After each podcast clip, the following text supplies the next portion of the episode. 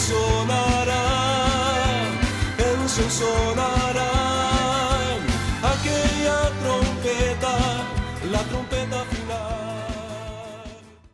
La Iglesia de Cristo de los Ministerios Llamada Final en Phoenix, Arizona, presenta su programa Llamada Final. Conscientes de que vivimos los últimos tiempos y que la humanidad necesita escuchar la verdad eterna de Dios, presentamos el siguiente programa con el pastor José Arriaga. Con ustedes, el pastor José Arriaga con el mensaje de la palabra de Dios.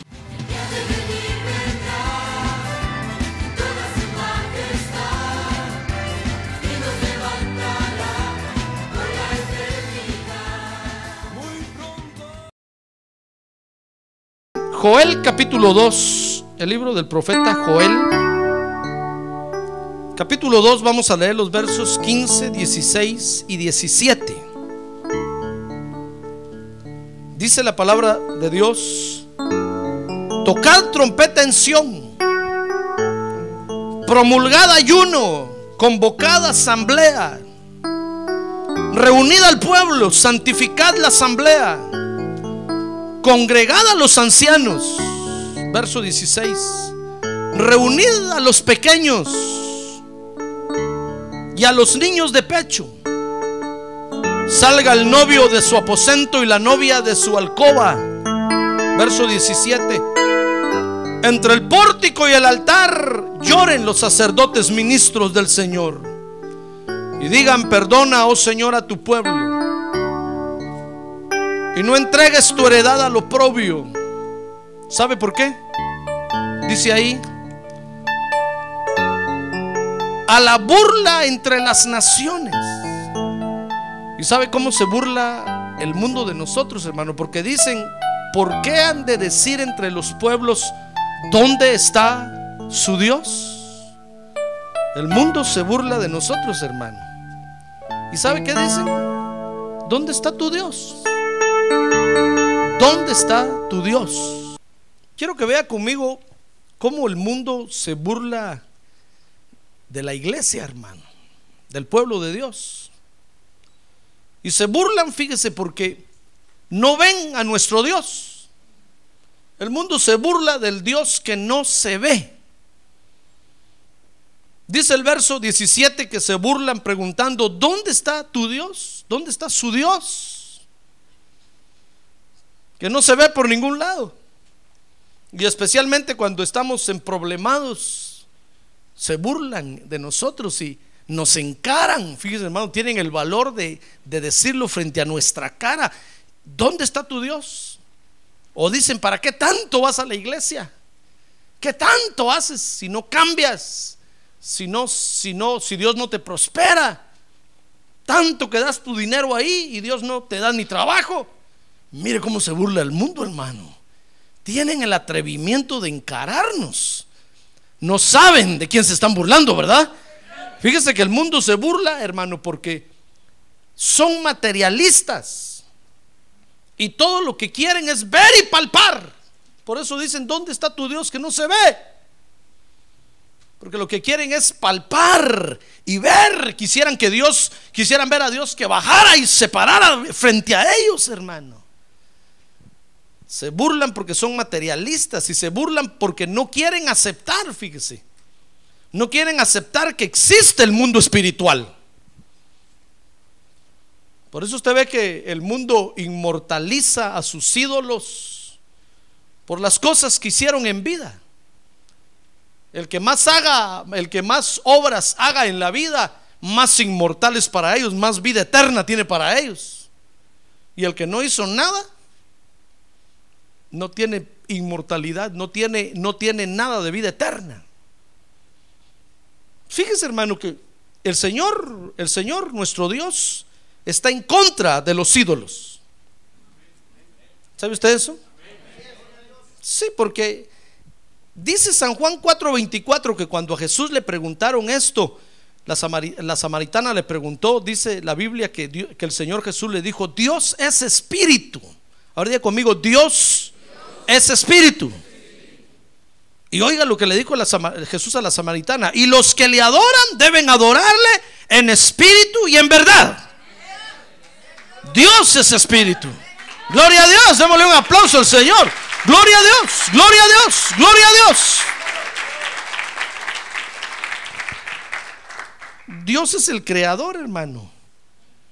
Y el que y es él el que establece cómo y dónde adorarlo. Y cómo y dónde buscarlo. Nosotros no le podemos decir al, creador, mire, dice la Biblia, ¿acaso le dirá el, barro al alfarero, ¿por qué me estás haciendo así? No me, no me aprietes tanto. No, no me deshagas tanto. No, el barro no puede decir nada, hermano. Dios es el creador. Y Él es el que establece dónde y cómo adorarlo, dónde y cómo buscarlo. Él, Dios es espíritu. Es real que hay un mundo espiritual. Que nosotros no podemos palpar ni podemos ver, hermano. Pero si tan solo Dios nos abriera los ojos un rato para abrirlos en el mundo espiritual, veríamos todo lo que se mueve en el mundo espiritual. ¿Sabe usted que esta mañana los ángeles de Dios están aquí, verdad? Ahora levante su mano y dígales bienvenidos ángeles de Dios. Aquí están los ángeles de Dios, hermano. El hecho de que usted no los vea ni los palpe no quiere decir que no estén aquí. Los ángeles, dice la Biblia, ministran a la iglesia hoy en día. Los ángeles de Dios están en medio nuestro, hermano. Fíjese que desde el principio los ídolos han tomado un lugar prominente, importante en la vida de los creyentes. Estoy hablándole de creyentes, hermano, no del mundo. En el mundo no se diga. Fíjese que ídolo es la representación o imagen de una divinidad, es decir, es la materialización de una divinidad a la que se le rinde culto o adoración. Dice también el diccionario que ídolo es lo que es amado y admirado en exceso. Es decir, un ídolo no necesariamente es un bulto delante del cual la gente se arrodilla y le prende candelas y veladoras y le quema incienso de todos colores y de todos tamaños. No, también es un ídolo, es todo lo que amamos con exceso, con exageración. Por eso en Génesis 22, 2, fíjese hermano, cuando Dios tuvo que tratar esa área en el alma de, Abraham, dice, dice ahí Génesis 22, 2 que Dios le dijo a Abraham, toma ahora a tu hijo, tu único, a Isaac, a quien amas, y ve a la tierra de Moria y ofrécelo ahí en holocausto sobre uno de los montes que yo te daré. Mire lo que Dios tuvo que llegar a hacer, hermano, porque se dio cuenta que este muchacho se le estaba metiendo mucho en el corazón a Abraham. Acuérdense que era el único hijo, dice ahí que era su único hijo. Y Abraham lo tuvo a la edad de 100 años, hermano. Imagínense qué, cómo, qué haría Abraham para jugar con ese niño. Pero de seguro que jugaba muy bien. Porque sabe usted que nosotros entre más viejos nos ponemos, mejor tratamos a los niños, hermano. Si no, mire, mire a los abuelos, son los consentidores de los nietos. Bueno, los abuelos dicen es que un nieto es dos veces hijo, dice. Y por eso lo consienten y lo y los padres no se los quieren dar a los abuelos. Dicen, no, los abuelos que no los cuiden porque los van a echar a perder. Y cuando nosotros le llamamos la atención a nuestros hijos, los abuelos se enojan, hermano. Nos llaman bruscos, ásperos, sin conciencia, cuántas cosas nos dicen. Porque cuando ellos agarran a los nietos, hermano, ya no los quisieran soltar. Imagínense Abraham de 100 años teniendo un muchacho. ¿Qué haría Abraham, hermano? Cuando Dios vio que se le había metido entre pecho y espalda, como decimos, Dios dijo, no, no, no, tengo que liberar a Abraham. Yo le di ese hijo, pero se lo di para bendición, no para maldición. No para que le vaya mal a Abraham. Entonces le dijo, ¿sabes qué? Abraham un día lo llamó y le dijo, ven para acá, te voy a liberar. Dame a tu hijo. Y lo quiero en sacrificio. Lo vas a acostar sobre una piedra y le vas a ensartar el cuchillo en el corazón. Me lo vas a ofrecer como holocausto y lo vas a quemar después. Dijo Abraham. Yo me imagino que eso dijo Abraham, pero sabe, hermano, Abraham conocía muy bien a Dios. dice la Biblia que no se lo negó, sino que fue, tomó al hijo, y usted conoce la historia, subieron al monte, dejaron a los criados allá abajo, hermano, con, todos los, con, con todo lo que llevaban y subieron solo con una carga, y, y, y y Abraham lo puso, y cuando lo iba a sacrificar, un ángel le detuvo la mano, hermano, y le dijo, no lo hagas. Y Dios le dijo, es que ya vi que de veras no lo tienes en tu corazón, estás dispuesto a entregármelo. Ah, gloria a Dios, hermano, qué liberación más tremenda. Y después en Génesis 31, 32, fíjese que aparece entonces una de las maldiciones más terribles que le pudo haber caído a un creyente por culpa de los ídolos. Por eso esta mañana Dios nos va a liberar de los ídolos, hermano. Amén. ¿Quiere usted que Dios lo libere? A ver, dígale, Señor, libérame de los ídolos. No quiero tener ídolos en mi corazón. Dice Génesis 31, 32 que, pero aquel, dice, di- oiga lo que dice, pero aquel con quien encuentres tus dioses no vivirá. En presencia de nuestros parientes indica lo que es tuyo entre mis cosas y llévatelo. Pues Jacob, Jacob, no sabía que Rachel, que Raquel, se lo voy a traducir hermano, los había robado. Mire, se recuerda que Jacob se fue a la casa de su tío, eh, huyendo de Saúl, y allá se casó. Y cuando se dio cuenta que su suegro, hermano, por 20 años le había cambiado 10 veces el salario y lo estaba haciendo pedazos, dice que agarró todas sus cosas una noche y salió huyendo. Tenía dos mujeres, tenía hijos y se los llevó. Y, cuan- y cuan- y cuando se fue, hermano, dice que tres días después le fueron a decir a Labán: Mira, eh, Jacob, tu yerno se fue, se llevó a tus hijas y ni a Dios te dijo. Dice que salió a Labán con, con, no sé si a caballo o en camello, hermano, pero persiguiendo a Jacob. Y dice que lo fue a encontrar en medio camino. Ya estaba Jacob con sus tiendas descansando. Y cuando lo vieron, le dijeron a Jacob: Allá viene tu suegro. Y viene con la espada desenvainada. Entonces dice que llegó, lo encontró. Y entonces le dijo: Mira, Jacob, cómo eres de ingrato. Te veniste, te sacaste a mis hijas, a mis nietos. Y ni a Dios me dijiste. Cuando Jacob vio eso, dijo: ¿Qué suegro? Pura alfombra se le puso, hermano. ¿Qué si Dios una noche antes le había hablado al suegro y le dijo, cuidado si le dices algo a Jacob? Dice que tuvo un sueño y de ahí Dios le habló y dijo, cuidado si insultas a Jacob. Ni lo hagas regresar. No le hables ni bien ni mal, le dijo. Ten cuidado porque si no yo te mato. Y el suegro llegó pura alfombra ya con el yerno. Así como somos todos los suegros, ¿verdad? Bueno, yo todavía no soy hermano, pero algún día voy a ser. Y entonces, ¿sabe? Entonces fíjese que el suegro se había dado cuenta que, que se habían llevado sus ídolos caseros.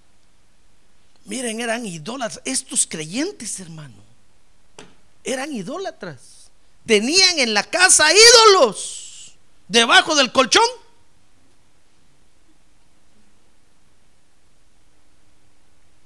Y eran creyentes.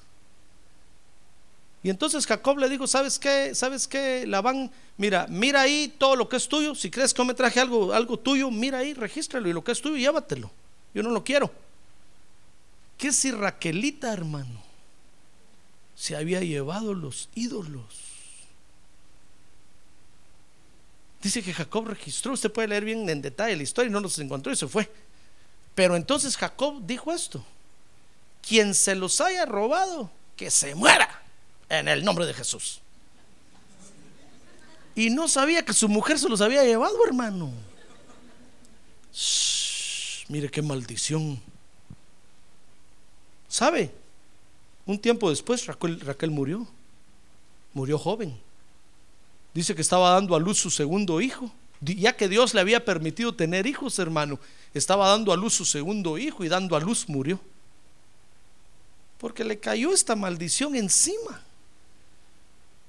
Mire, qué terrible la maldición de los ídolos, porque los ídolos, fíjese hermano, fíjese, hermano, son demonios que toman derechos de las vidas, toman derechos de territorios, toman derechos de áreas, cuando nosotros se los, se los entregamos. Y lo que quieren es dañarnos y hundirnos. Separarnos de Dios. Dice 1 Corintios capítulo 10, verso 19. ¿Qué quiero decir entonces? ¿Que lo sacrificado a los ídolos es algo o que un ídolo es algo? Verso 20, no. Sino que digo que lo que los gentiles sacrifican, lo sacrifican a los demonios y no a Dios. Ya ve, no quiero que seáis partícipes con los demonios. ¿Qué le parece que los demonios, hermano, han hecho, le han hecho creer a la gente allá afuera que haciendo ídolos, esos dioses los van a ayudar y los van a defender y los van a cubrir y los van a librar? Y dice la Biblia que son los mismos demonios que están engañando a la gente, hermano. Porque la gente es materialista y todo lo quiere palpar y lo quiere ver. Mire, la gente todo lo quiere para hoy. ¿Qué digo para hoy? Para ayer.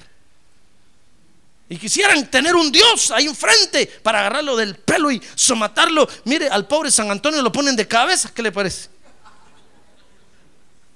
Yo no sé por qué lo ponen de cabeza, pero lo ponen de cabeza. Le quitan la escoba al San Martín de Porres. Mire, es que quisieran tener un Dios enfrente para agarrarlo, ponerlo, ponerlo por aquí, ponerlo por allá, meterlo bajo la cama, subirlo allá, bajarlo cuando va mal, subirlo cuando va bien, tirarlo para allá, porque son materialistas.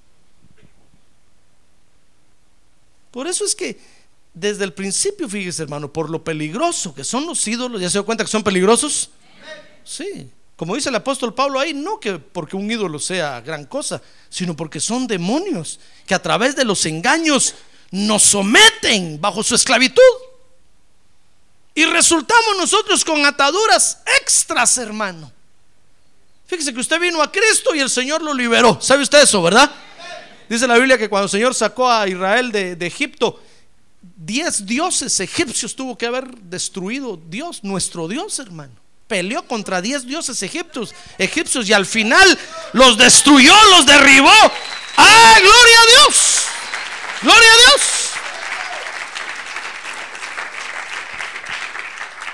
Cuando usted vino a Cristo y el Señor lo sacó del mundo, que es la figura, mire cuántos dioses tuvo que destruir Dios por usted, hermano.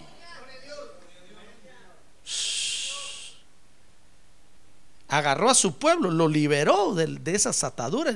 El Señor nos liberó y venimos a la iglesia y ya estando en Cristo, comenzamos a ser ídolos, hermano.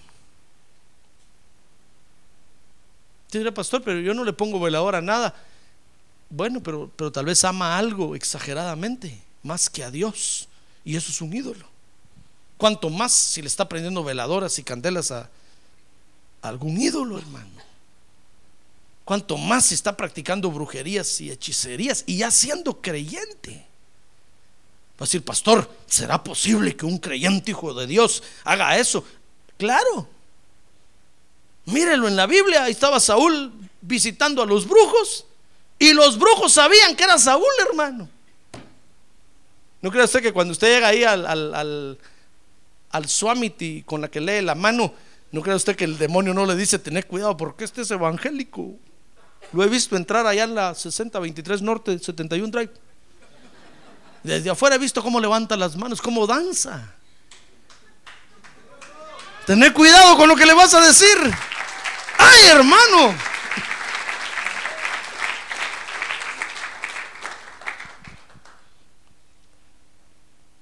Mire, por lo peligroso que son, porque representan ataduras para nosotros, para amargarnos la vida en la tierra, hermano. Fíjese que el Señor entonces desde el principio prohibió los ídolos a su pueblo. Dice Éxodo 23, por ejemplo, que se los tuvo que dar como un mandamiento, hermano. Dice ahí, no tendrás otros dioses delante de mí. Porque Dios sabe que el mundo en eso vive, hermano.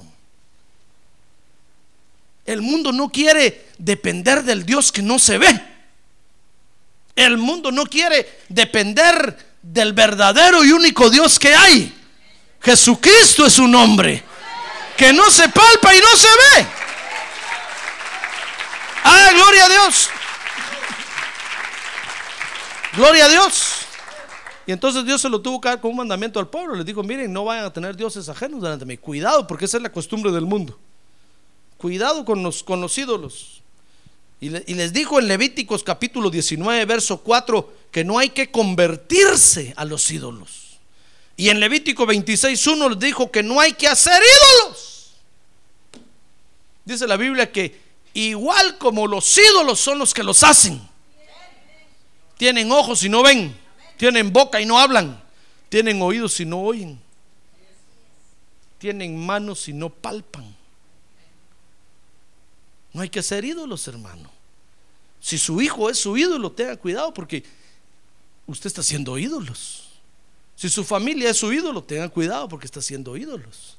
Aunque el mundo le diga, lo más importante es la familia. Mentiras del diablo. Lo más importante es adorar a Dios. La Biblia no dice que lo más importante es la familia, hermano.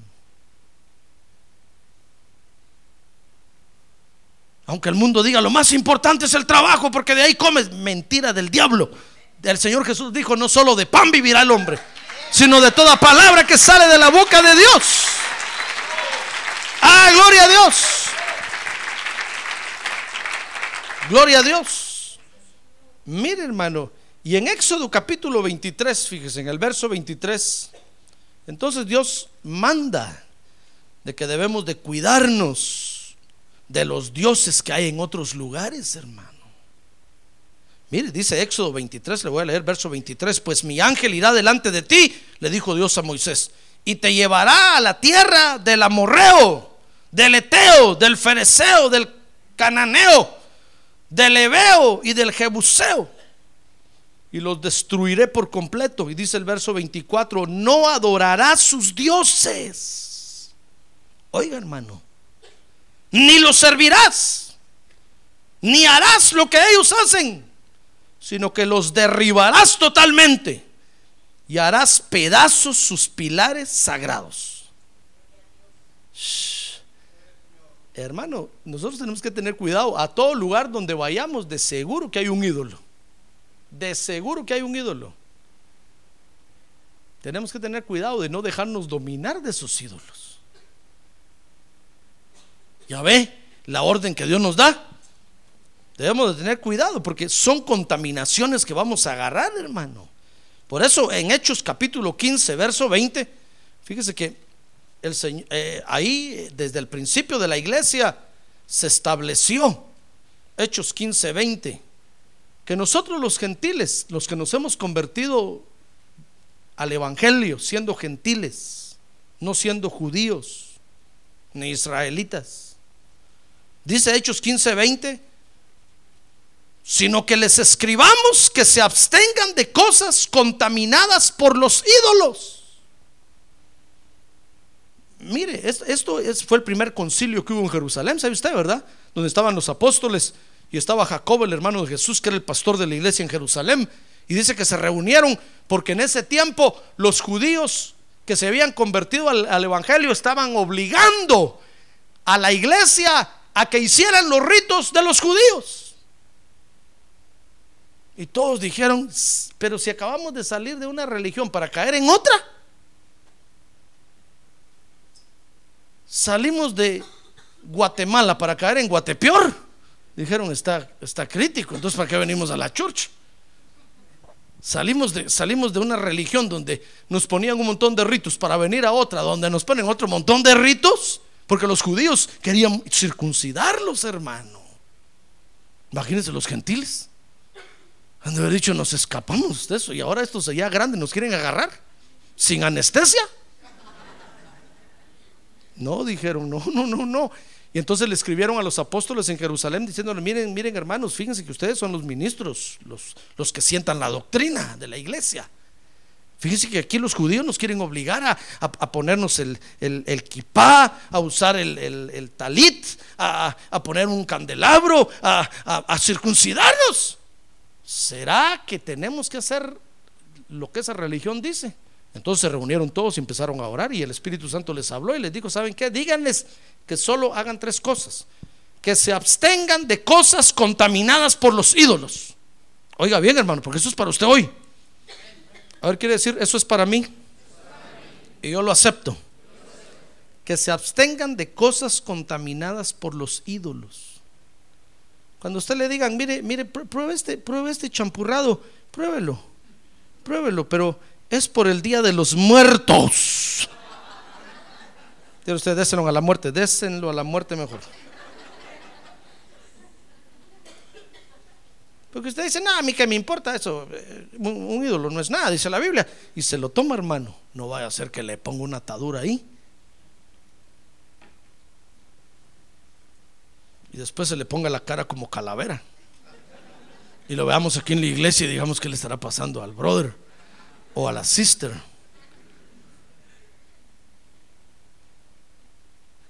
Que se abstengan de lo contaminado por los ídolos. Dice que se abstengan de fornicación. No va a decir usted, pastor, yo pensé que fornicar era una tarjeta de crédito.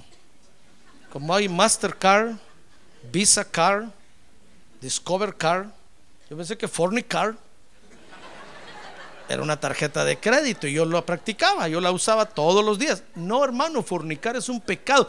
Son las relaciones sexuales antes del matrimonio. Y es una contaminación terrible. Dice la Biblia que cualquier otro pecado es fuera del cuerpo, pero fornicar es contra el propio cuerpo. Entonces le dijeron, ¿saben qué? Absténganse de lo contaminado de los ídolos, porque es contra tu cuerpo. De fornicar no es una tarjeta de crédito ni un refinanciamiento. Es un pecado. Y de lo estrangulado y de sangre. No hay que comer a, ningún animal ahogado, hermano. Hay que degollarlo, que bote la sangre. Y entonces comérselo. Porque si no, muere con su sangre y eso es pecado, comerse ese animal. Cuando usted mate la gallina, no les tire el pescuezo Mejor agarre el hacha y póngala así, ¡pac! Aunque salga corriendo después del cuerpo, pero ya, ya va herido, por ahí va a caer. Solo siga la sangre, siga, siga y ahí va a, va a encontrar a la gallina. Mire, ya ve, ahora a nosotros se nos advierte que tengamos cuidado con los ídolos, hermano. Porque es una contaminación terrible. Porque los ídolos posesionan territorios, posesionan... ¿Cuántas cosas posesionan, hermano? ¿Cuántas cosas? Y dañan a la gente. La hacen que dependan de ellos. Por eso ahora, y cuando el mundo, fíjese hermano, ahora nos ve a nosotros adorar al Dios verdadero, al Dios que no se ve, se burlan de nosotros. Nosotros nos debiéramos de burlar de ellos, hermano. Porque están ante un pedazo de tronco. Qué ridículo. ¿No cree usted? Sí, nosotros, pero nosotros lo respetamos, pues ahí si ellos lo quieren hacer, que lo hagan. Es asunto de cada quien. Pero cuando ven que nosotros adoramos al Dios que no se ve, se burlan de nosotros. Y empiezan a preguntar, ¿dónde está tu Dios? Fíjese que dice la Biblia en Hechos 17 que cuando Pablo llegó evangelizando, predicando la palabra de Dios a Atenas, dice Hechos 17, 16, que su espíritu se enardecía dentro de él al contemplar la ciudad llena de ídolos. Atenas era la ciudad más llena de ídolos de ese tiempo, hermano. Dice que cuando Pablo llegó al parque central de al Zócalo, de Atenas,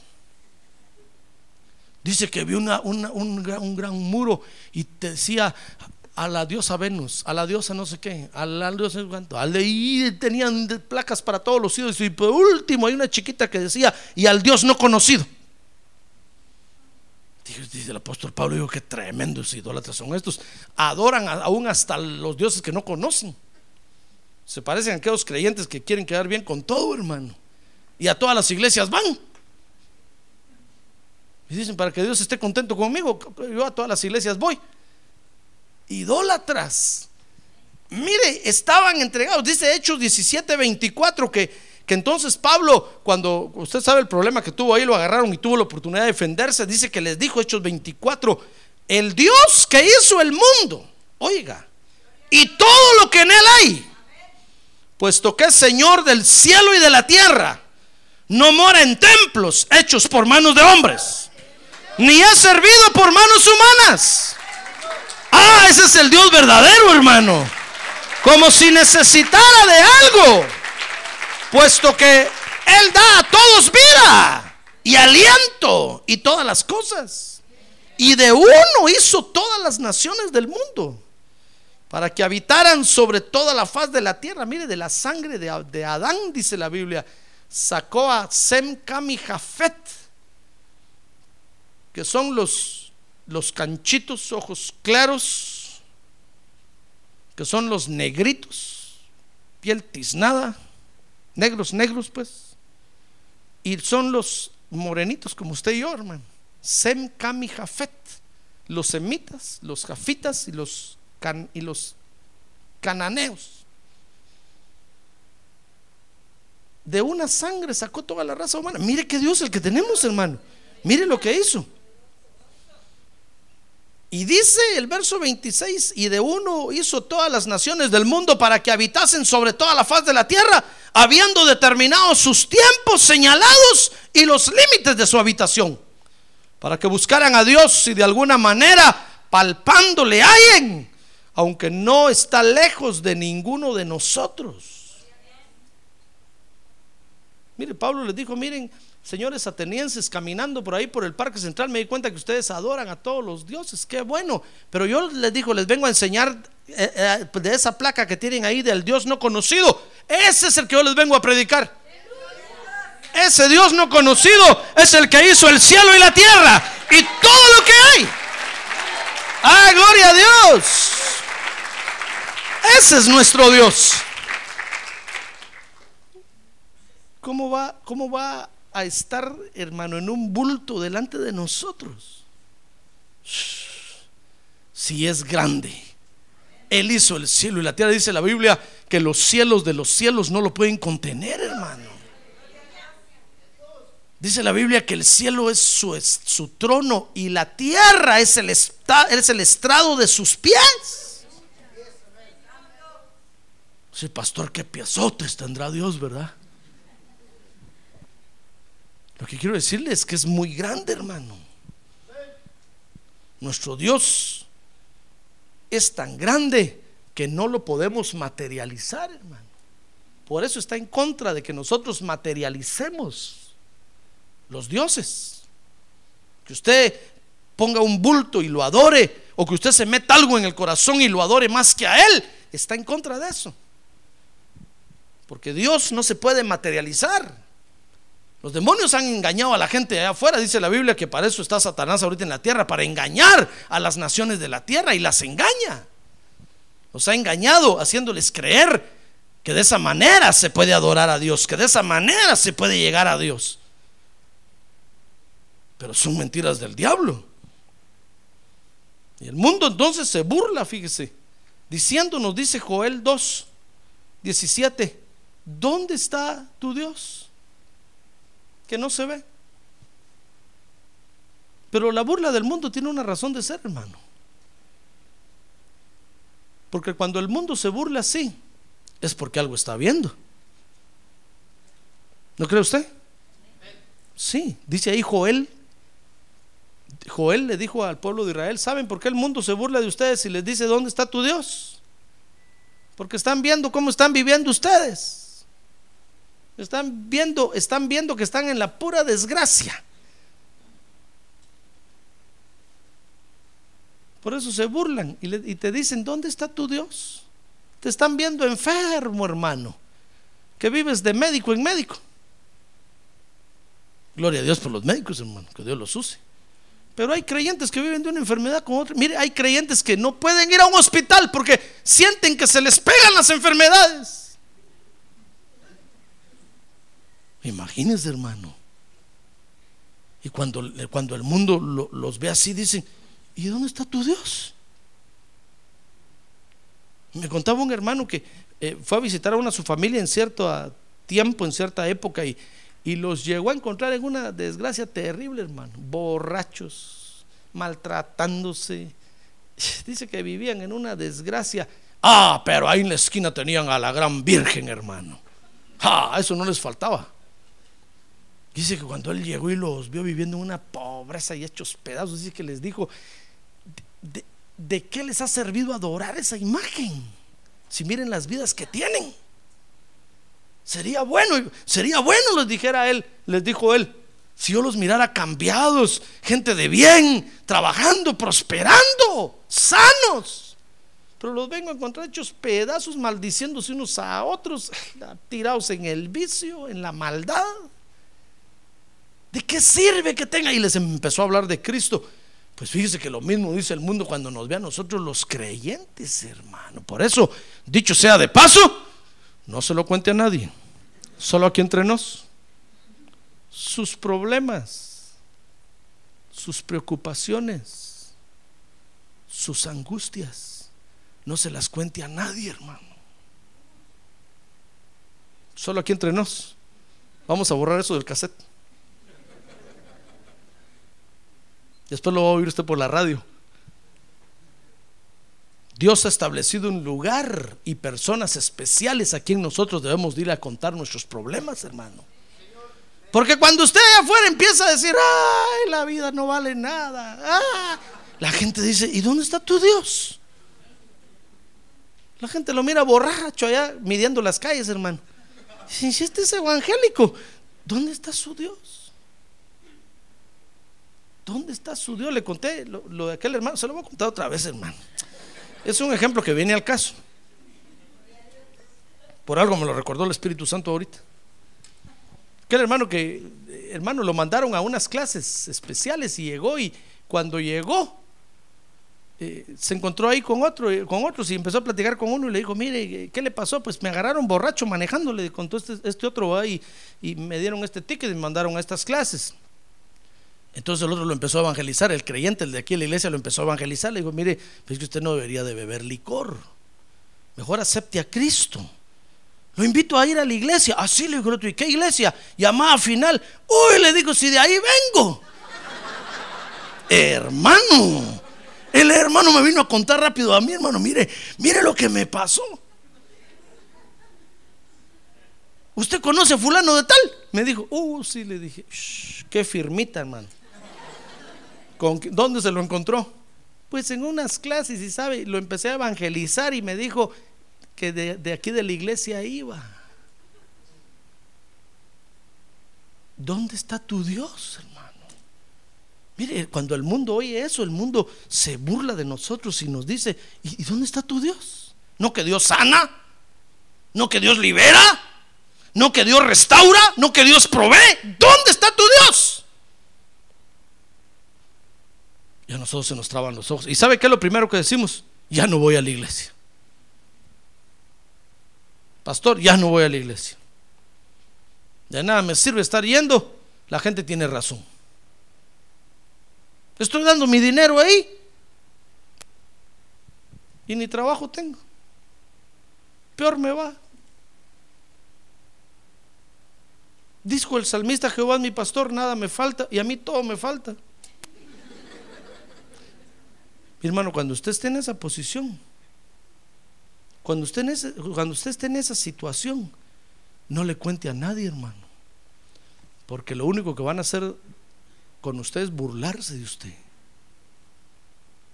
Porque entonces va a llegar la gente y le va a decir, ¿y dónde está tu Dios? Ya ves, yo por eso adoro a esta Virgen aquí, porque mira todo lo que me da, mira todo lo que hago. hermano, y le va a decir, ¿y tu Dios? No se ve, en ningún lado está. Llegas a la iglesia y no hay imagen donde postrarse, solo delante del pastor.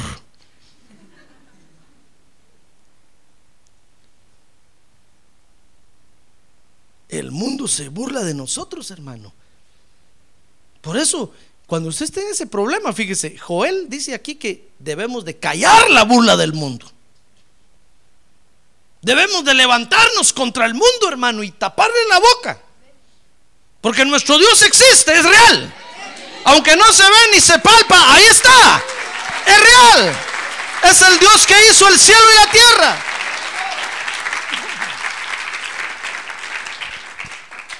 Mire, si cuando Moisés iba en el desierto con todo el pueblo de Israel, los egipcios los miraban desde allá con, lentes de larga vista, hermano, decían, ah, ahí va el pobre Moy. Ahí tiene al pueblo dando vueltas en el desierto y no van siguiendo. ¿Y dónde está su Dios? ¿Dónde está? No, no se miraba, hermano. Por eso cuando llegaron al monte Sinaí y, Dios llamó a Moisés a subir al monte y el pueblo se quedó abajo, ¿se acuerda de eso, verdad? 40 días y 40 noches, hermano. ¿Sabe qué hizo el pueblo? Hicieron un becerro. Mire, dice que fueron a con Aarón porque Aarón se había quedado encargado de la iglesia. Y le dijeron a Aarón, Moisés se subió al monte, de seguro que ahí murió. Tomás está muy viejito, dijeron. Ya el pastor está muy viejito. Ya no, ya no va a aguantar a bajar. Mejor haznos un Dios y lo queremos adorar aquí. ¿Sabe qué hizo Aarón? Dijo, muy bien, a ver, traigan todos aquí sus relojes, sus anillos, sus, sus aretes. Y dice que hasta los hebreos tenían aretes, hermano. ¿Sabe? Dice que ahí se entregaron todo el oro, hermano. Aarón lo fundió, hizo un becerro de oro. Y dice que se paró ante toda la congregación y le dijo, pueblo de Israel, este es el Dios que lo sacó de Egipto. Y todos empezaron a adorar al becerro. Y en eso venía bajando Moisés del monte. Dios mismo le tuvo que decir, mira Moisés, terminó la sesión, terminó el seminario intensivo, bájate rápido porque el pueblo se volvió idólatra. Y se vino Moisés para abajo y cuando los encontró, hermano, le dijo a Aarón, Aarón, ¿qué pasó? Nada, dijo. ¿Cómo que nada? ¿Y ese becerro? Pues solo metimos el oro al fuego y eso salió, dijo. Miren las excusas que damos nosotros, hermano. Así somos nosotros cuando Dios, cuando Dios le dice a usted, tu hijo, si es mi hijito, Señor, ¿cómo no lo voy a amar? Lo estás idolatrando, te lo voy a quitar, vas a ver. Ay, no, Señor, si, si yo soy su mamá, si yo soy su papá, si no lo amo, ¿quién lo va a amar? Entonces dice Dios, ¿sabes qué? Muy bien. Policías, llévenselo. ¡Ay, hermano! Y ahí empieza usted a patalear. ¡Ah! Mire las excusas que damos. No, si yo solo, yo no tengo ídolos, yo solo, hermano. Cuando Dios le dice que usted es idólatra, es porque es idólatra, hermano. No hay vuelta de hoja. ¿Le cree usted a Dios o no le cree? Mire, cuando Dios dice que nosotros somos muy fáciles para ser ídolos, es porque así somos. Y nos advierte de que tengamos cuidado. Porque los ídolos nos van a hundir. Los ídolos, mire hermano, nos van a empobrecer. Los ídolos nos van a hacer viciosos. Los ídolos nos van a, nos van a esclavizar. Los ídolos nos van a hacer harapientos, mugrientos. Debajo del puente ahí, del freeway, vamos a ir a vivir. Homeless.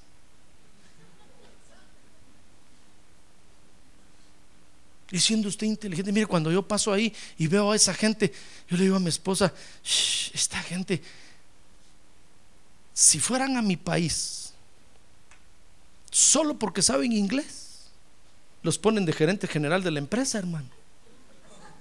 Y aquí están de homeless. Qué vergüenza.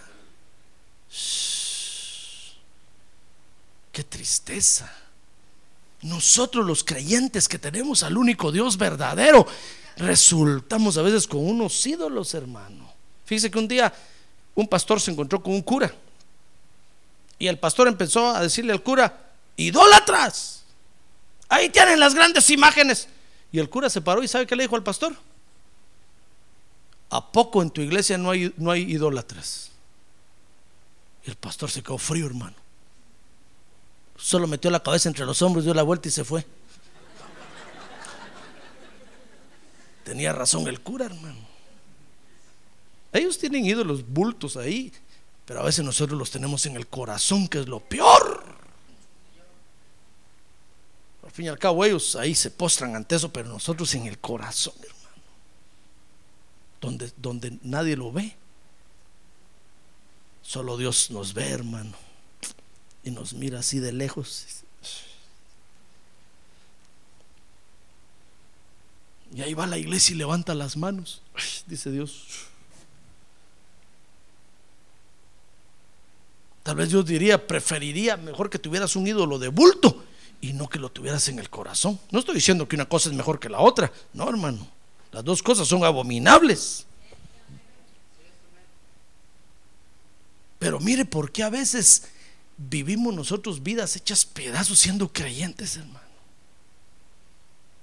¿Por qué a veces la enfermedad nos alcanza? ¿Por qué a veces la pobreza no nos suelta? ¿Por qué a veces, hermano, estamos llenos de rencor, llenos de ira, llenos de tantas cosas horribles?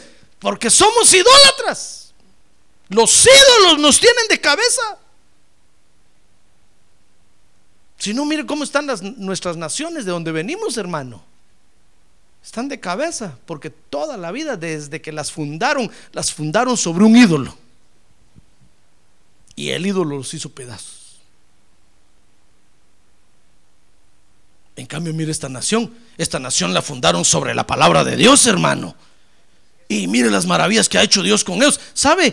Fíjese que cuando vine aquí, yo pensé que el 99.99% de los, de los que viven en este país eran creyentes evangélicos. Porque este país, hermano, ha exportado evangelio a todo el mundo. Por eso los árabes no lo quieren. Ha exportado evangelio para todos lados. Mire, el presidente del país donde yo soy, en 1871, mandó a traer dos misioneros a este país. Porque los curas le hicieron una jugada terrible. Entonces agarró a los curas y a las monjas y los expulsó de ahí. Y dijo, a ver, voy a traer pastores evangélicos. Ellos, esos son honrados e íntegros. Y el presidente de esta nación le mandó dos misioneros, hermano. Y llegaron los dos misioneros y comenzó el evangelio a ser predicado en ese país hasta el día de hoy, hermano.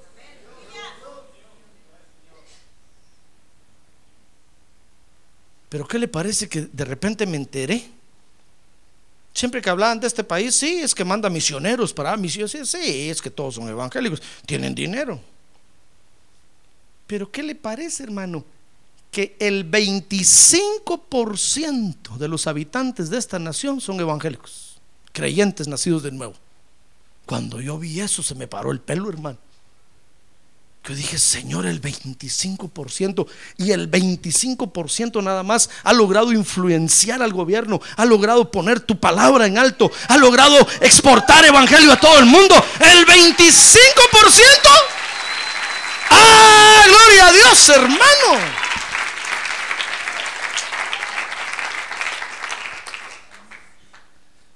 ¿Y qué le parece que en mi país va el 60% ya de evangélicos, hermano? y no logran poner un presidente evangélico, íntegro, honrado. Hubo uno que en un tiempo se lanzó y resultó más corrompido que el diablo. Yo, decía, Señor, esta nación 25% y tú has levantado hombres ahí íntegros, de palabra, cabales. Mire cómo vivimos nosotros, hermano, hechos pedazos por culpa de los ídolos. Un día yo, cuando estábamos rentando con los metodistas el templo, fui yo con el pastor y le dije, pastor, eh, eh, hágame una rebaja, porque me estaban subiendo la cuota de la mensualidad. Le dije, hágame una rebaja. No, me dijo, no puedo. Yo le dije, es que en la iglesia, le dije, hay puros obreros. Y sabe, se me paró así y me dijo, en la mía también. Yo me quedé asustado, hermano. Yo le dije, yo pensé que ahí con usted todos eran gerentes. No me dijo, todo, la mayoría, el 90% gana el mínimo. Hermano, se me alumbró el foco. Dije yo, y nosotros llorando. Al otro día llegué con él, hermano, le dije, pastor, véndanos el templo. Ah, me dijo, pero este templo valió un millón y medio, se lo pagamos, le dije. Me digo, y no que solo obreros hay, pues, pero tenemos a Cristo y Él nos va a proveer para pagarle todo. Ah, gloria a Dios, hermano. Gloria a Dios. Y mire a dónde venimos a parar.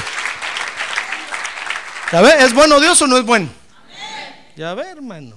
Pero nosotros a veces vivimos hundidos en pobrezas, en miserias, porque nos enseñaron a ser ídolos.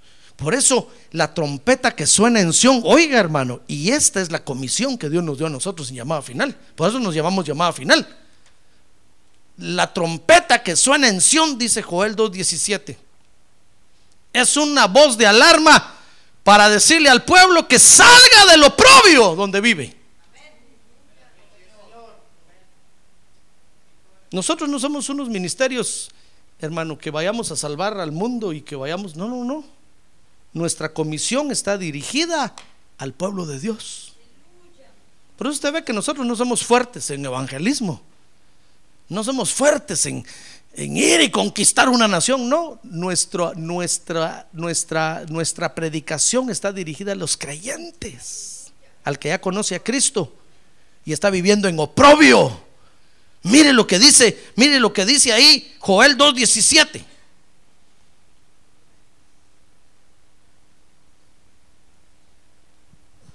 Que tenemos que decirle a Dios, no entregues tu heredad al oprobio. ¿Sabe usted lo que es oprobio? Es vergüenza o deshonra que se sufre públicamente. Cuando usted como creyente debiera de vivir una vida victoriosa, poderosa, vive peor que el pecador más empedernido del mundo, hermano. Y lamentándose todo el día. Ay, ay, Mire, ya voy a poner una línea de quejas, hermano.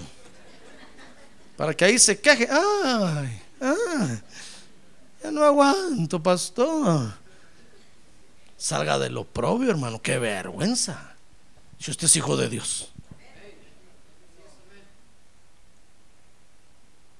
Que viva así el pecador, hermano, porque el pecado trae como consecuencia, dice la Biblia, la muerte, el castigo de Dios. Pero usted Dios ya lo perdonó. Y viene a la iglesia y Dios le ministra vida. La vida de Dios, hermano. No le estoy hablando de cualquier vida, la vida de Dios. Dios se la ministra aquí. ¡Ah, gloria a Dios! ¡Gloria a Dios! Por eso la, voz de aquí es salga de lo propio, salga de lo propio. Si nuestra, si nuestra comisión fuera tal vez una comisión salvadora, tendríamos miles de miles, hermano, en la iglesia. Pero nuestra, nuestra comisión es una voz de alerta para el oído del creyente. Por eso no a muchos les gusta. Solo vienen a oír y cuando oyen dicen, ¡Oh! ¡Qué duro! ¿Quién podrá salvarse? acuérdense que sí le dijeron los discípulos a Jesús, Señor, si es así, ¿quién va a poder salvarse? Le dijeron un día. El Señor les dijo, es más fácil que pase un camello por la hoja, por el ojo de una aguja, que un rico entre el reino de Dios. Le dijeron, Señor, si es así, entonces ¿quién se va a salvar? Tan difícil. Pero es lo que Dios quiere para nosotros. ¿Quiere usted estar preparado para cuando Cristo venga? Entonces pare ascensión y escuche el trompetazo de la llamada final, hermano. Salga del oprobio. Es una vergüenza. Mire, cuando usted esté así en desgracia, no diga allá afuera que, que viene aquí a la iglesia, hermano. Por favor, no lo diga. Diga que va a cualquier otra iglesia. Diga que va a las iglesias de Dios, que va a la asamblea de Dios, diga que va a, cualquier iglesia, a Amor Internacional, a cualquier iglesia, diga que va menos a llamada final. Porque si me llaman a mí, yo voy a decir, no conozco a ese creyente. Así no lo conozco, es un monstruo. Lo conozco en la iglesia cuando está adorando a Dios, cuando está bien, pero así como usted dice que está ahorita, no lo conozco, lo desconozco. Es un monstruo. Porque es una vergüenza, hermano. Usted, hijo de Dios, Mira, una vez yo fui con el médico, hermano, me dio gota en el pie. ¿Sabe usted lo que es gota, verdad? Ácido búrico. Fui con el doctor y el doctor me dijo, muy bien, pase adelante, a ver, me empezó a examinar, llevaba el pie hinchado, ni pararme podía, hermano. Me miró el, me miraba la cara así. Dije, ¿qué tanto me mira este doctor? Me dijo, ¿es usted borracho? No, le dije, gracias a Dios, no.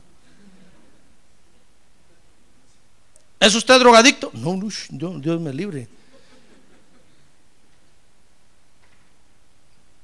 ¿Come usted mucho marisco?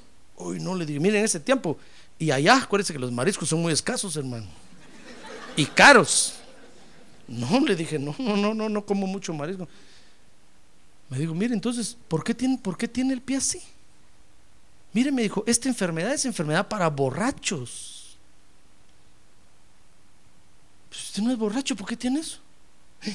Dije yo, Señor Santo, ¿qué estoy haciendo? Es cierto. Y me dijo, pero tomes este antibiótico, tome. Pues agarré la, la tiré. Ah, ya oíste, le dije. No es este tu lugar. Anda a buscar a los borrachos, anda a buscar a los drogadictos. Ellos te tienen que tener. Y empecé a echarle fuera, empecé a echarle fuera. Y la enfermedad se fue, hermano. Ah, gloria a Dios. Gloria a Dios. Ah, pero no crea usted que ya no regresó. De repente regresa. Y como que me quiere hacer creer. Y yo le recuerdo, le digo, ¿te acordás lo que dijo el doctor? El doctor lo dijo. Yo no soy borracho, ni drogadicto, ni fuera, fuera, fuera, fuera, fuera. ¿Se da cuenta? Es un oprobio, hermano, es una vergüenza, es una, es una vergüenza pública. Que usted y yo, hijos de Dios, vivamos, vivamos mal, hermano. Es un oprobio, es una vergüenza que usted no viva bien en su casa, que se agarre a palazos con su mujer.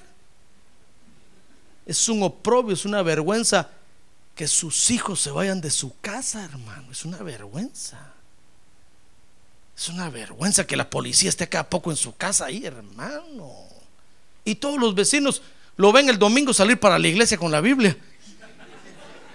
Y el sábado en la noche ahí estuvo la patrulla parada. Es una vergüenza, hermano. ¿Sabe qué dicen los vecinos? ¿Y dónde está su Dios? Por eso no vienen a la iglesia, hermano, porque dicen, ¿de qué sirve que vaya? Sí, mire, ¿dónde está su Dios? ¿Dónde está tu Dios? Y se burlan.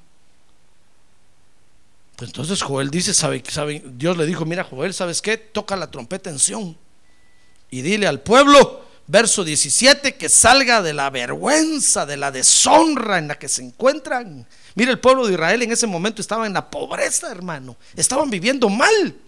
Estaban viviendo mal. ¿Y sabe qué decía la trompeta de Joel? Dice Joel 2.15. Oiga lo que dice la trompeta de llamada final, hermano. Por si quiere seguir aquí. Dice promulgada ayuno. ¿Tiene usted problemas? Ayune. Pero está viendo llover, como dice el dicho, y no se tapa. ¿Tiene problemas en su casa? Ni siquiera ahora, hermano.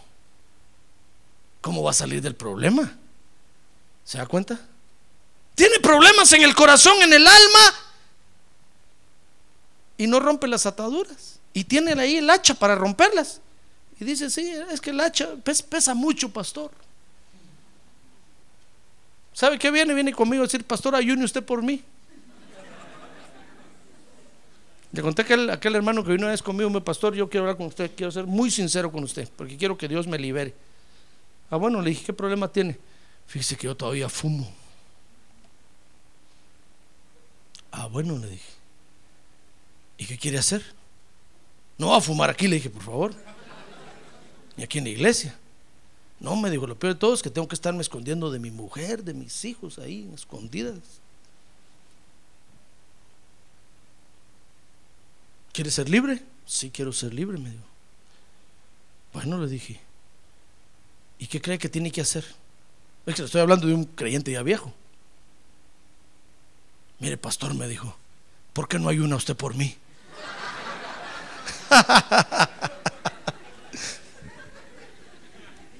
No, le dije, estoy gordito, así feliz como estoy. Como mis tres tiempos cabales. Duermo bien. A mí me dio risa, hermano. Le dije, ¿cómo quiere usted que yo ayune por usted? Si el que tiene el problema es usted. Por mí le dije, siga así, ¿qué me importa a mí? Pero usted quiere ser libre, ayune. Ayune. Y Dios va a romper, dice la Biblia, que el ayuno rompe ataduras de impiedad, hermano. Oiga lo que dice la trompeta de llamada final. Joel 2.15. Promulgada ayuno. Convocada asamblea. Vengan al culto. Vengan al culto. El culto no solo es el domingo. Venga al culto. Reunida al pueblo. Santificad la asamblea. Congregad a los ancianos. Reunid a los pequeños y a los niños de pecho. Oiga lo que dice la trompeta llamada final, hermano. Nuestra, nuestra misión, mi estimado hermano, es salvar su alma. El pastor, pero si yo soy salvo, sí, su espíritu es salvo porque aceptó a Cristo, pero el alma se salva, dice la Biblia, cuando usted empieza a venir a la iglesia y empieza a oír la palabra de Dios y empieza a obedecer. Esa es la salvación del alma. Para estar preparados para cuando Cristo venga, hermano. Y de tanto oír la trompeta aquí en el monte de Sión, vamos a oír la trompeta final. Y dice la Biblia que los muertos en Cristo resucitarán primero y los que estemos vivos y hayamos permanecido seremos transformados en un, transformados en un abrir y cerrar de ojos. Y seremos levantados y arrebatados junto con los resucitados, hermano, para ir a las nubes al encuentro con el Señor. Por eso el mundo se burla, ya ve. El mundo se burla porque nosotros vivimos en vergüenza, hermano. Por eso nos ven y hasta dicen, estos no tienen calidad moral para predicar. Si miren cómo viven, si miren lo que hacen, predican y no se convierten. ¿Dónde está tu Dios? Y nosotros solo agachamos la cabeza, hermano. Casi les decimos, está durmiendo. No nos oye. Por eso la trompeta dice, convocad, promulgada ayuno, convocada asamblea, reunida al pueblo, santificad la reunión. ¿Se da cuenta? Esa es, eh, queremos salir de la vergüenza y de lo propio. Entonces, tenemos que ayunar, tenemos que venir a los cultos, tenemos que participar en las actividades de la iglesia. Sus hijos, los niños, hasta los que están de pecho, todos tienen su ministración especial, todos. De esa manera le vamos a callar la boca al mundo, hermano. No podemos callarle la boca al mundo de otra forma. No, vamos a hacer pancartas aquí, hermano, y ir a pararnos allá con pancartas. Que diga, le tapamos la boca al mundo. No es así. Acuérdense que nuestra guerra es espiritual. Entonces, ¿cómo vamos a callar la burla del mundo? ¿Cómo vamos a salir de lo propio? De, lo propio? Pues ayunando reuniéndonos en culto a Dios, reuniéndonos para orar, reuniéndonos para interceder. Mire, dice, dice 2.17, entre el, pórtico y el altar, lloren los sacerdotes, usted, sacerdote de Dios, ministros del Señor, y digan, perdona, oh Señor, a tu pueblo, porque hay muchos enfermos entre nosotros, porque somos idólatras. Porque hay muchos pobres, porque somos idólatras, hermano. Mire, un gran favor le vamos a hacer al gobierno de este país, a nuestro presidente, si dejamos la idolatría, porque vamos a salir de la pobreza. No, que ahí están los pobres gobernantes con la cabeza de este tamaño, hermano. Acaban de tener una reunión ahorita en Argentina y ahí están pensando cómo sacamos de la pobreza a nuestros pueblos. Eh, eh, ¿Y sabe qué hacen? Estados Unidos, denos más dinero. Perdónennos la deuda externa como nochón. Tanto que nos cuesta a nosotros aquí, hermano. Y ellos quieren vivir fría allá. No, que paguen. O nos volvemos dueños de ellos.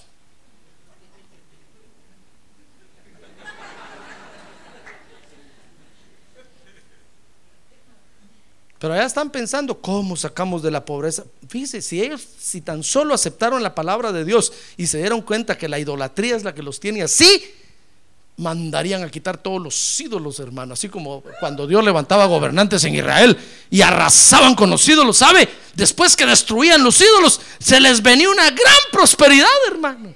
La bendición de Dios, los cielos se abrían y les caía la bendición de Dios. Ah, gloria a Dios. Gloria a Dios. Gloria a Dios.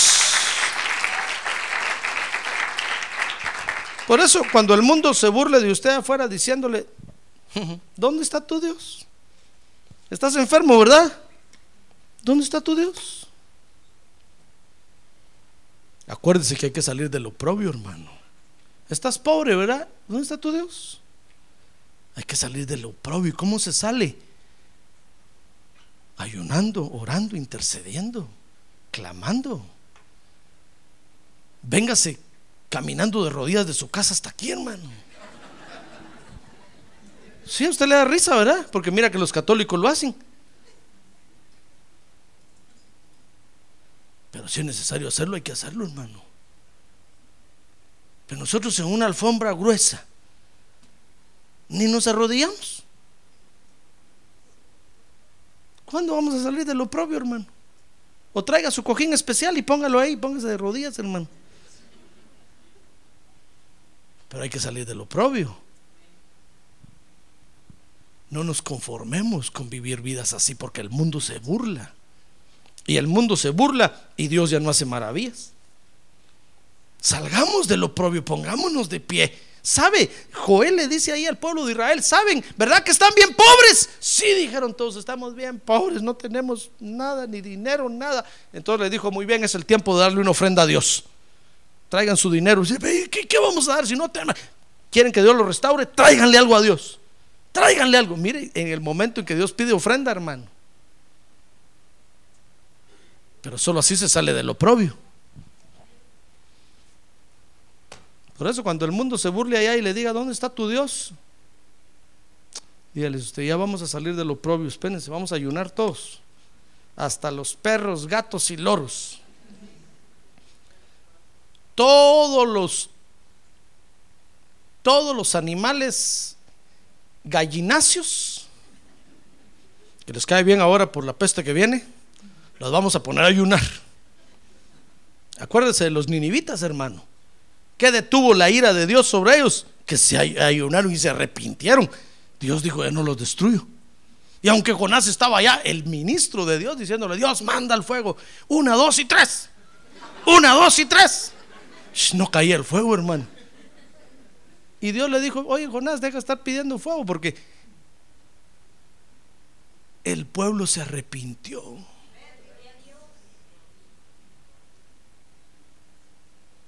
La única forma de salir de lo propio, hermano, es participando en las actividades de la iglesia. Y si es muy dura la atadura que lo está amarrando, ayune, ayune, que se rompa, que se rompa, hermano.